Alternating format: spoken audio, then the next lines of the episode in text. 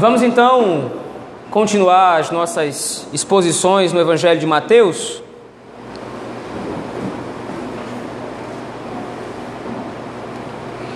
Evangelho de Mateus, agora capítulo 9. Nós meditaremos hoje do verso 18 ao verso 26.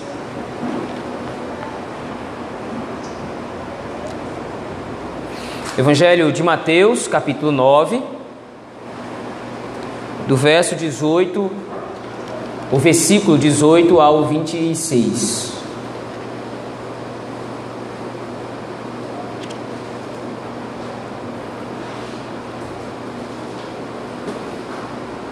Assim nos diz então o Evangelho de nosso Senhor Jesus Cristo. Enquanto estas coisas lhes dizia, eis que um chefe Aproximando-se, o adorou e disse: Minha filha faleceu agora mesmo, mas vem, impõe a mão sobre ela e viverá. E Jesus, levantando-se, o seguia, e também os seus discípulos. E eis que uma mulher, que durante doze anos vinha padecendo de uma hemorragia, veio por trás dele e lhe tocou na orla da veste, porque dizia consigo mesma: Se eu apenas lhe tocar a veste, ficarei curada. E Jesus, voltando-se e vendo-a, disse: Tem bom ânimo, filha, a tua fé te salvou. E desde aquele instante a mulher ficou sã. Tendo Jesus chegado à casa do chefe, e vendo os tocadores de flauta e o povo em alvoroço, disse: Retirai-vos, porque não está morta a menina, mas dorme. E riram-se dele. Mas, afastando o povo, entrou Jesus, tomou a menina pela mão, e ela se levantou. E a fama deste acontecimento correu por toda aquela terra. Amém. Tem aqui a leitura da palavra do Senhor. Vamos orar mais uma vez ao nosso Deus. Deus Todo-Poderoso, temos lido a tua palavra. Pedimos que o Senhor então agora nos dê a iluminação do teu espírito a fim de entendê-la. Aplica, ó Deus, a escritura ao nosso coração. Pastoreia-nos através dela. É assim que nós oramos em nome de Cristo, teu Filho. Amém. Meus irmãos, quando nós chegamos a essa sessão do Evangelho de Mateus, nós vamos perceber um padrão que o evangelista está tentando construir aqui. Se você voltar ao final do capítulo 7, volte seus olhos comigo aquele texto, por favor. No final do capítulo 7, nos versos 28 e 29, Mateus para a narrativa do Sermão da Montanha, ou do Sermão do Monte, para fazer uma constatação. Ele faz agora um comentário. Quando Jesus acabou de proferir estas palavras, estavam as multidões maravilhadas da sua doutrina, porque ele as ensinava como quem tem autoridade e não como os escribas. Então veja, após um longo discurso, lembre-se, esse é o único evangelho dos quatro que registra, registra em detalhes o Sermão da Montanha ou o Sermão do Monte. Somente Mateus faz o registro de cada princípio que o Senhor Jesus Cristo realmente ensinou. O Evangelho de Marcos, o Evangelho de Lucas citam, mas citam de maneira muito sintetizada esse relato.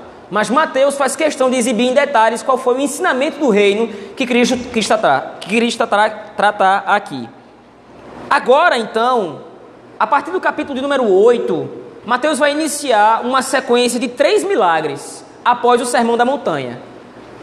Ele cura um leproso, o Senhor Jesus Cristo, não é? Cura um leproso, do verso 1 ao verso 4.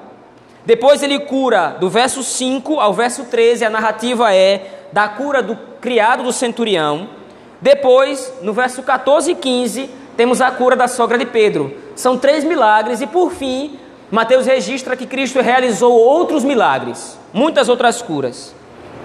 Depois disso, veja aí, a partir do versículo 18, o Senhor Jesus Cristo agora vai ensinar o custo do discipulado.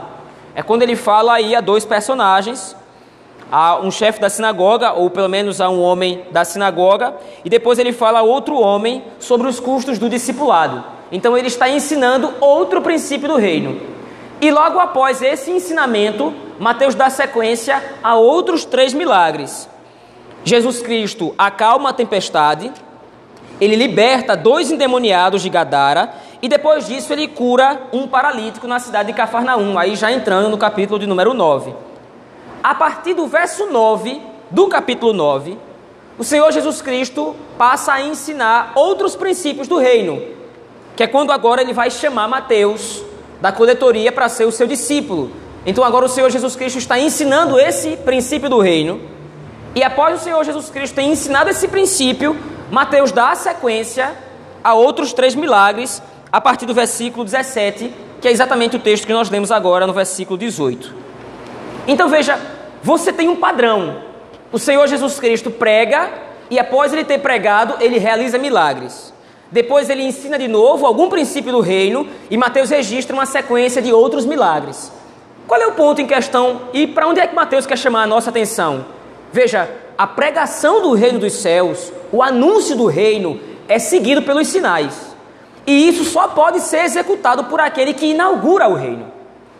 O discurso de Cristo, conforme nós vimos no final do capítulo 7, ele é um discurso diferente dos escribas e fariseus, não somente pelo teor do ensino, não é por causa do ensino do princípio em si. É claro que o ensino dos fariseus é um ensino legalista, é um ensino hipócrita, e naturalmente isso vai ser diferente daquilo que Cristo vai pregar. Cristo prega com sinceridade, Cristo prega com verdade, mas não somente isso vai ser diferente. O discurso de Cristo é diferente porque ele é aquele que foi prometido para inaugurar o reino dos céus. A autoridade de Cristo agora se baseia naquilo que ele é e não somente naquilo que ele faz. Mas agora a pregação do evangelho do reino vai ser seguida dos sinais que Cristo está operando para deixar claro quem ele é. Ele é o filho de Deus, ele é o Messias, ele é aquele que foi esperado e aguardado desde o Antigo Testamento para inaugurar o reino dos céus entre o seu povo.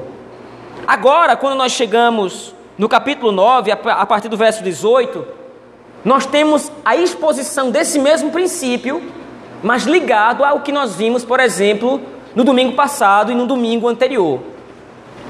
Quando Cristo chama Mateus da coletoria e em seguida ele vai à casa de Mateus e come com publicanos, nós vimos que isso era um indicativo de que o evangelho estava alcançando barreiras ou estava quebrando barreiras.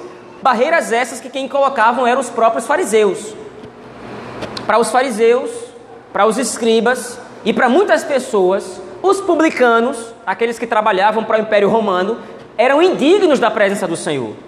Eram indignos da presença de Deus, de se achegar ao reino. Mas agora Cristo não somente chama um publicano para ser seu discípulo, como vai anunciar o evangelho do reino estando com essas pessoas. A partir do versículo 14, nós vimos que o Senhor Jesus Cristo ensina aos fariseus e aos discípulos de João que na verdade o evangelho do reino não é apego a legalismos, não é apego a cerimônias externas. O evangelho do reino é demonstração de graça para salvar pecadores, chamando-os ao arrependimento e chamando-os à fé em Cristo. Agora, a partir do verso 18, você tem a mesma estrutura, só que agora ela vai ser ampliada. Veja aí, a partir do verso 18, como é que o texto começa. Enquanto estas coisas dizia, o que nós já lemos, Eis que um chefe, aproximando-se, o adorou, adorou o Senhor Jesus Cristo. Veja, como nós já temos dito, a narrativa dos evangelhos não está preocupada em descrever todos os detalhes do que aconteceu na vida de Cristo. Quando os escritores bíblicos escrevem os seus textos, eles estão preocupados em narrar aquilo que eles estão focando como o principal, aquilo que eles estão focando como evidente e como subsidiário ou como um fator para embasar aquilo que eles querem ensinar para a igreja. Mateus não está escrevendo ou descrevendo tudo sobre a vida de Cristo. Mateus está edificando a igreja através do relato de Cristo. Por isso, então, a construção do seu texto é muito significativa para nós. Porque, principalmente às vezes, Mateus vai omitir alguns detalhes que os outros evangelistas colocam. Por exemplo, Agora, no versículo 18, o homem que se aproxima do Senhor Jesus Cristo é descrito somente como um chefe. Parece simplesmente um detalhe que Mateus não quer dizer ou não quer se aprofundar. O ponto não é esse. Mateus está agora colocando esse chefe, ele vai colocar esse chefe em contraste com o, próprio, o próximo personagem que nós vamos ver na narrativa, que é a mulher do fluxo de sangue, a mulher enferma com hemorragia. Mas veja, Em Marcos capítulo 5 e em Lucas no capítulo 8, a partir do versículo 40, esse mesmo chefe ele vai ser detalhado, a sua característica, a sua identidade vai ser revelada. O nome desse homem é Jairo, ele é um chefe da sinagoga. Ou seja, Mateus quer chamar a atenção apenas aqui para o fato de que ele era um homem importante. Para Marcos e Lucas é importante relatar o nome, é importante relatar a sua condição, de onde ele era chefe. Mas para Mateus, o ponto focal agora aqui da apresentação desse homem é que ele era um homem importante. Ele é um chefe. E agora esse homem, qual é a imagem que Mateus vai retratar desse homem? Ele chega, ele adora a Cristo. A adoração aqui é exatamente você se ajoelhar diante do Senhor Jesus Cristo e prestar reverência. Já é algo difícil de imaginar. Porque sendo um chefe da sinagoga, certamente esse homem era muito conhecido dos fariseus, dos escribas, um homem de fama, um homem importante. Mas agora ele está se ajoelhando, reconhecendo quem Cristo é. E então agora se aproxima de Cristo e o adora. Mas não somente isso, ele exibe fé no Senhor Jesus Cristo. Veja aí a continuação do texto. O chefe então se aproxima de Cristo, o adora e diz: Minha filha faleceu. Agora mesmo, mas vem, impõe a mão sobre ela e viverá. Aqui também nós temos outro adiantamento de informações. Porque quando você chega no Evangelho de Marcos, Marcos vai dizer que a menina só morre enquanto Cristo estava indo para a casa do chefe da sinagoga, indo para a casa de Jairo. Mas Mateus aqui está resumindo a história. Mateus está colocando o problema logo de cara. A filha do, do, do chefe da sinagoga, ela estava à morte, ou havia morrido. Mas mesmo assim, o chefe da sinagoga se aproxima de Cristo e tem fé que ele pode reverter o quadro. Não é somente agora a cura para onde Mateus quer chamar a nossa atenção. Mateus quer chamar a atenção que a fé desse homem consiste em crer piamente que Cristo pode agora trazer a sua filha dos mortos. E esse é o ponto da narrativa agora. Se anteriormente Mateus havia dito que o evangelho, que a salvação está sendo direcionada a todos os pecadores eleitos pelo Senhor, não importando qual é a sua condição social, não importando qual é o seu estado atual. Mateus agora está começando a demonstrar que a entrada no reino dos céus só é possível mediante a fé. Isso é um ponto interessante aqui. Porque essa descrição que Mateus está fazendo é uma descrição que vai completamente contra aquilo que nós temos ouvido atualmente sobre quem é Jesus Cristo. Quem é Cristo hoje? É só mais um revolucionário político. Cristo é somente mais um nome, de tanto, tantos nomes que poderiam ser citados, como defensor da causa dos pobres e dos necessitados. Veja, de fato, Cristo se aproximou de pessoas que estavam à margem da sociedade, como por exemplo os publicanos. De fato, Cristo se preocupava com os pobres. Mas o ponto não é esse. O centro do ministério de Cristo não é defender causas políticas ou sociais. O centro do evangelho de Cristo é reverter o estado de miséria e de pecado no qual vive o homem. Então você reduzir a imagem de Cristo a um defensor político, a uma pauta social, é você descaracterizar quem é Cristo. Mateus não está preocupado em deixar claro que Cristo veio para os pobres. Mateus não está preocupado em deixar claro que Cristo veio para os menos favorecidos. Mateus está deixando claro que Cristo veio para todos os eleitos de Deus, em seu estado de miséria, a fim de salvá-los desse estado. E como é que Mateus agora demonstra a imparcialidade de Cristo? Ele está descrevendo que um chefe, um homem de importância, veio até a presença do Senhor. E esse homem reconhece quem é Cristo. Se Cristo tivesse vindo só para os pobres, se Cristo tivesse vindo só para os menos favorecidos, se a pauta central do Evangelho de Cristo fosse simplesmente causas sociais, ele teria rejeitado o pedido do chefe. Não, você é um homem importante, você é um homem de fama. Mas a misericórdia do Senhor, a mesma misericórdia que fez com que Cristo se assentasse à mesa para cear com pecadores, é a mesma misericórdia que se demonstra agora no atendimento dessa solicitação de Jairo. Qual é o ponto em questão? O Evangelho não faz acepção de pessoas. Não importa se você é rico, Não importa se você é pobre, não importa se você é negro ou branco, não importa se você é homem ou mulher, não importa se você era um homem ou uma mulher muito moral, uma pessoa muito bem quista pela sociedade, ou alguém marginalizado, a quem os outros diziam que está perdido, é um caso perdido, não importa. Todos os homens estão debaixo de uma mesma condição que os nivela por igual. E que condição, que condição é essa? O pecado. A descrição que o apóstolo Paulo vai fazer em Romanos, no capítulo 3, é exatamente essa. Olha, todos pecaram, todos carecem da glória de Deus. E agora Mateus está demonstrando isso. Veja, Cristo não faz acepção de pessoas. E aí então a narrativa continua. Volte seus olhos aqui ao texto. Jairo faz então a solicitação, ele expõe a sua fé em Cristo. Olha, minha filha morreu, mas por favor, se o senhor vier, eu creio que se o senhor vindo, o senhor pode resolver a minha situação. E aí no versículo 19 a descrição é que Cristo o seguia. Jesus Cristo levantando-se o seguia e também os seus discípulos. Só que agora, no meio da narrativa, a imagem é: enquanto Cristo está se dirigindo para a casa de Jairo, a narrativa é cortada intencionalmente. E agora uma outra narrativa, um outro personagem vai aparecer na história.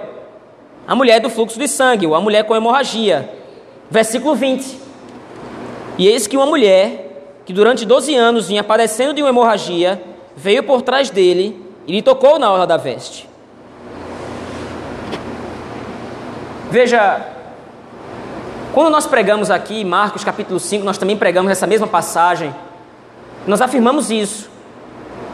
O fato dessa mulher estar com hemorragia e essa caracterização que Mateus e os outros evangelistas fazem, isso é uma característica importante no texto, porque, à luz de Levítico, capítulo 15, verso 25, essa mulher jamais poderia tocar em outra pessoa. Porque quem essa mulher tocasse seria considerado impuro. Ela mesmo era considerada impura, porque ela tinha um fluxo de sangue, ela tinha uma impureza. Mas agora Mateus vai colocar, Mateus vai parar a cena. Cristo está se dirigindo, lembre-se disso. Cristo está se dirigindo para a casa de Jairo e no meio da cena uma mulher sai da multidão e toca em Cristo.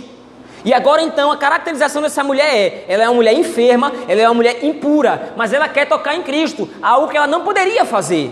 Mas por que, que ela faz? Qual é a motivação do coração dessa mulher? Então Mateus agora registra oniscientemente os sentimentos ou os pensamentos dessa mulher. Veja aí, verso 21 porque dizia consigo mesma: se eu apenas lhe tocar a veste, ficarei curada. Veja, agora a narrativa começa a colocar Jairo e a mulher com hemorragia no mesmo patamar, no mesmo padrão, no mesmo padrão. Jairo demonstra a fé em Cristo, a fé suficiente para que, que Cristo é aquele que pode ressuscitar sua filha dos mortos. E agora a mulher com hemorragia ela demonstra a sua fé que Cristo a pode curar. Então, qual é o ponto da narrativa agora que Mateus quer construir? O que é que ele está ensinando à igreja agora? Veja, o ponto central dessa narrativa, dessa sessão, é demonstrar que a fé é o instrumento da salvação. A fé que reconhece a Cristo como o Messias, a fé que reconhece o Senhor Jesus Cristo como o Filho de Deus, é o instrumento, é o meio através do qual Deus proporciona a salvação. Mas como assim, pastor? A primeira narrativa é um caso de ressurreição dos mortos e a segunda narrativa é o caso de uma cura. Parece algo simplesmente corriqueiro. Cristo já curou muito, Cristo já ressuscitou muitos mortos. Veja qual é a resposta de Cristo para a mulher. Veja aí o versículo 22. E Jesus, voltando-se vendo-a, disse: Tem bom ânimo, filha, a tua fé te curou. Não é isso que o texto registra. Resposta de Cristo é: a tua fé te salvou. Naturalmente, uma leitura abrupta ou superficial do texto, poderia, alguém poderia dizer: bom, mas ela estava enferma, então o fato dela agora se achar curada, isso de alguma forma é uma salvação. Ela foi salva da condição, mas o ponto não é esse. Quando Mateus liga aqui do, esses dois elementos, fé e salvação, ele não está remetendo simplesmente à cura, a cura física. Ele está apontando para a cura espiritual que o Senhor Jesus Cristo realiza. O termo usado aqui por Mateus, ele é muito específico, ele é muito claro. Cristo diz para aquela mulher: A tua fé te salvou. Ela manifesta a fé no Senhor Jesus Cristo. E essa fé agora não é uma fé em mais um milagreiro. Não é a crença em mais um sinal. Porque muitos haviam antes de Cristo que fizeram sinais, que fizeram prodígios. Lembre-se, por exemplo, do retrato do Êxodo, enquanto Moisés anunciava as pragas, os feiticeiros de Faraó reproduziam a mesma coisa.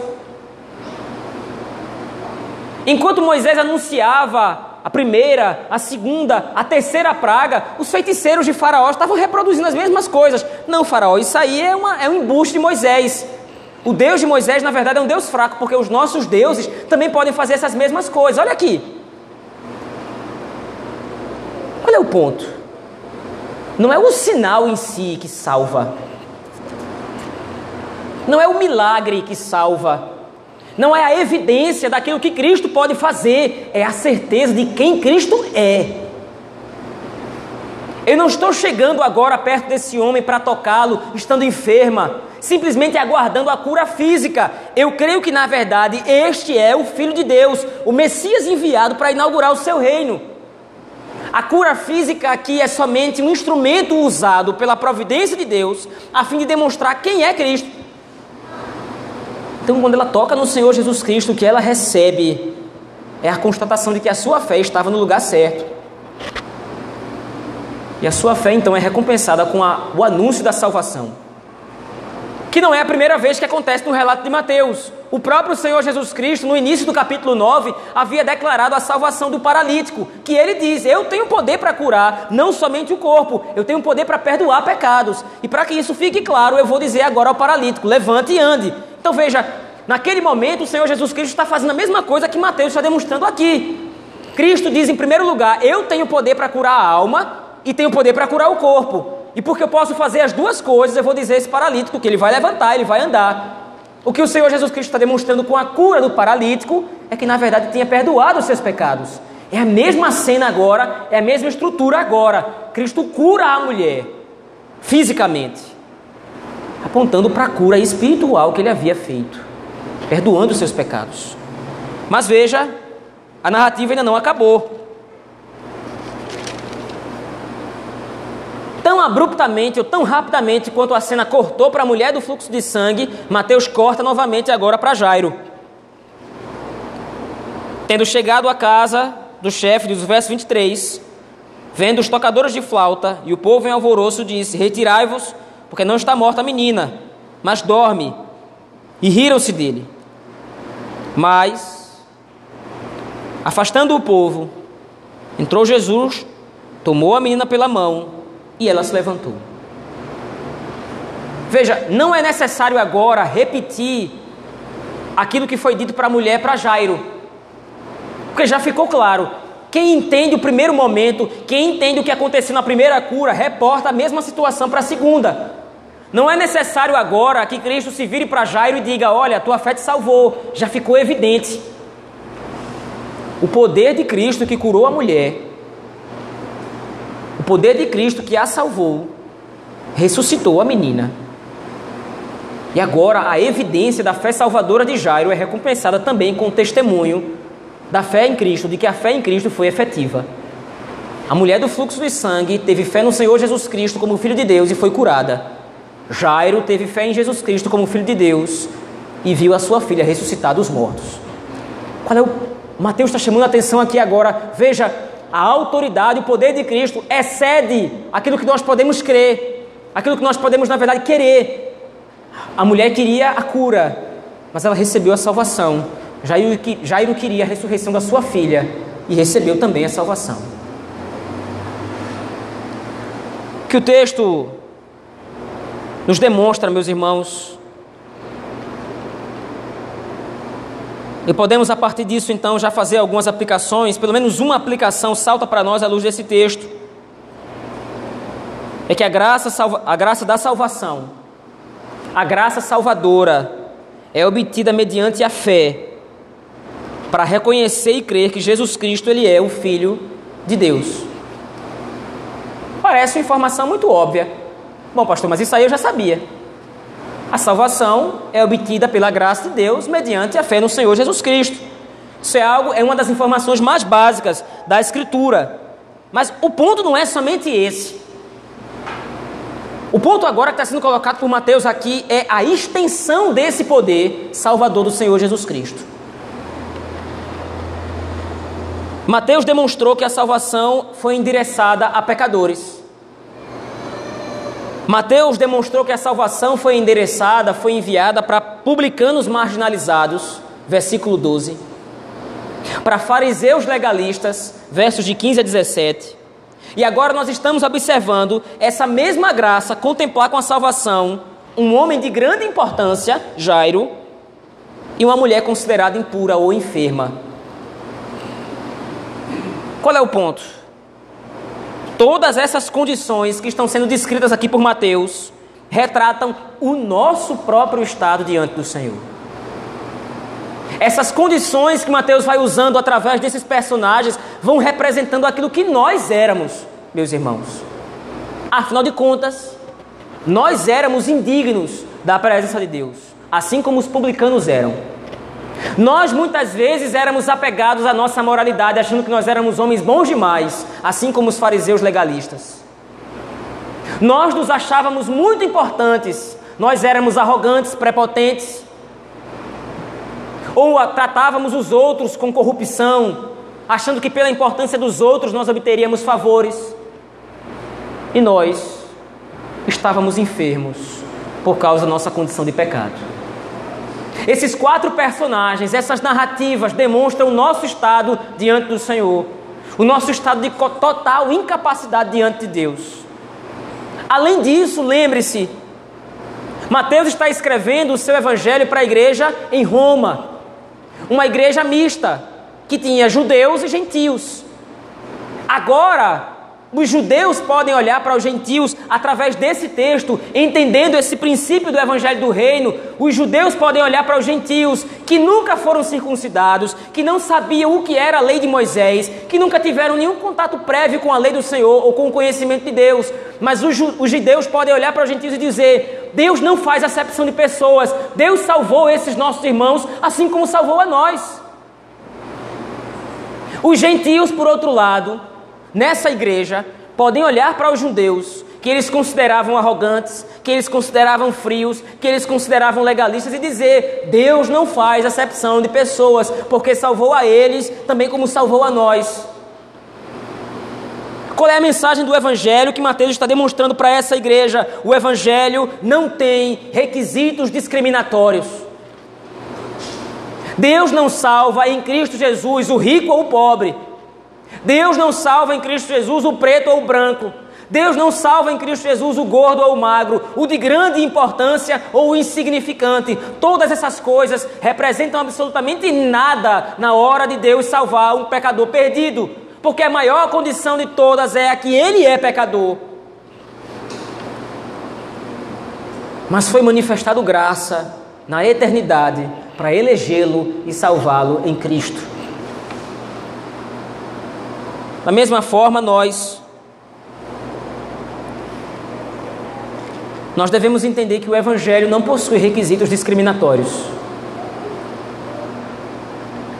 E nós já dissemos isso aqui alguns domingos passados e repetimos a mesma coisa hoje. O texto amplia esse mesmo princípio.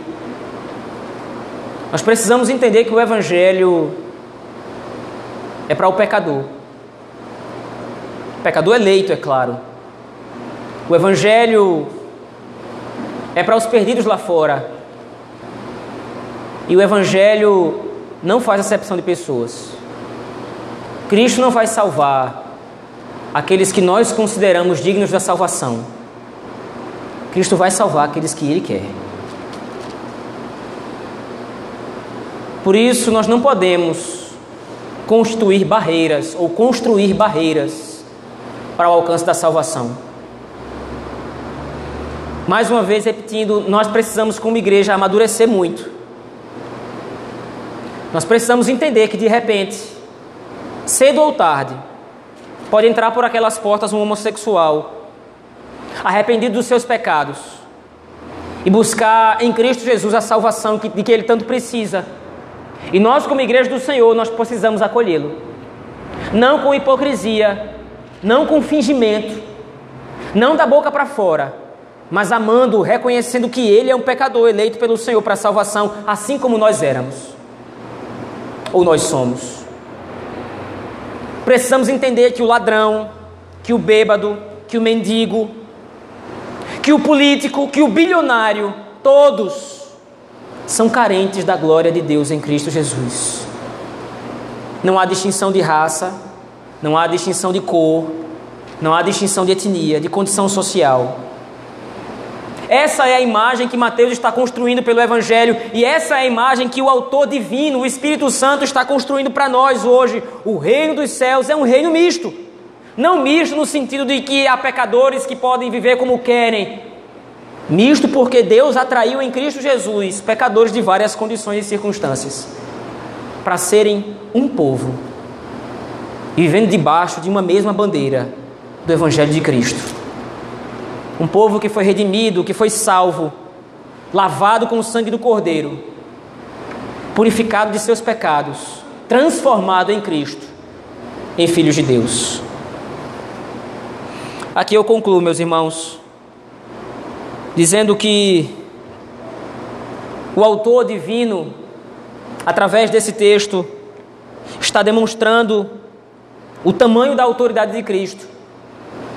Cristo sobrepuja a morte e a enfermidade nesse texto para garantir que nós entendamos a intensidade e o tamanho da obra salvadora. a obra salvadora que traz a fé quem não merecia. Nós não merecíamos a salvação. Nós não tínhamos condições de ter acesso a ela. Não por causa da nossa condição social, por causa da condição da nossa vida ou coisa do gênero, mas porque todos nós estávamos debaixo do pecado. Mas graças a Deus, em Cristo Jesus, o Espírito Santo colocou fé no nosso coração para reconhecer que Jesus Cristo é o Filho de Deus, o Messias enviado para nos salvar e inaugurar o reino dos céus entre nós. Vamos orar ao Senhor, meus irmãos, nesse momento. Deus Todo-Poderoso, obrigado. Obrigado porque o Senhor não olhou para as nossas condições sociais, para as nossas condições econômicas, o Senhor não olhou para a nossa fama, para o nosso renome, porque nós não temos nenhum. Nós não temos nenhuma condição física ou espiritual de nos salvar. Mas o Senhor nos demonstrou através desses textos que o teu evangelho não faz acepção de pessoas. O Senhor salvou publicanos, pecadores, assim como salvou o importante chefe da sinagoga o Senhor salva fariseus legalistas, assim como salva a mulher enferma e impura. O Senhor é misericordioso e bom, e a sua misericórdia não encontra critérios através dos quais possa ser manifesta. O único critério que o Senhor usa para salvar é a sua própria soberania e o seu próprio amor por Cristo, teu Filho. Obrigado, Senhor, por este dom maravilhoso da salvação. Obrigado por essa fé que o Senhor colocou em nós, a fim de reconhecermos Cristo como nosso único e supremo Salvador. Assim nós oramos, no nome poderoso e bendito de Jesus Cristo, teu Filho. Amém.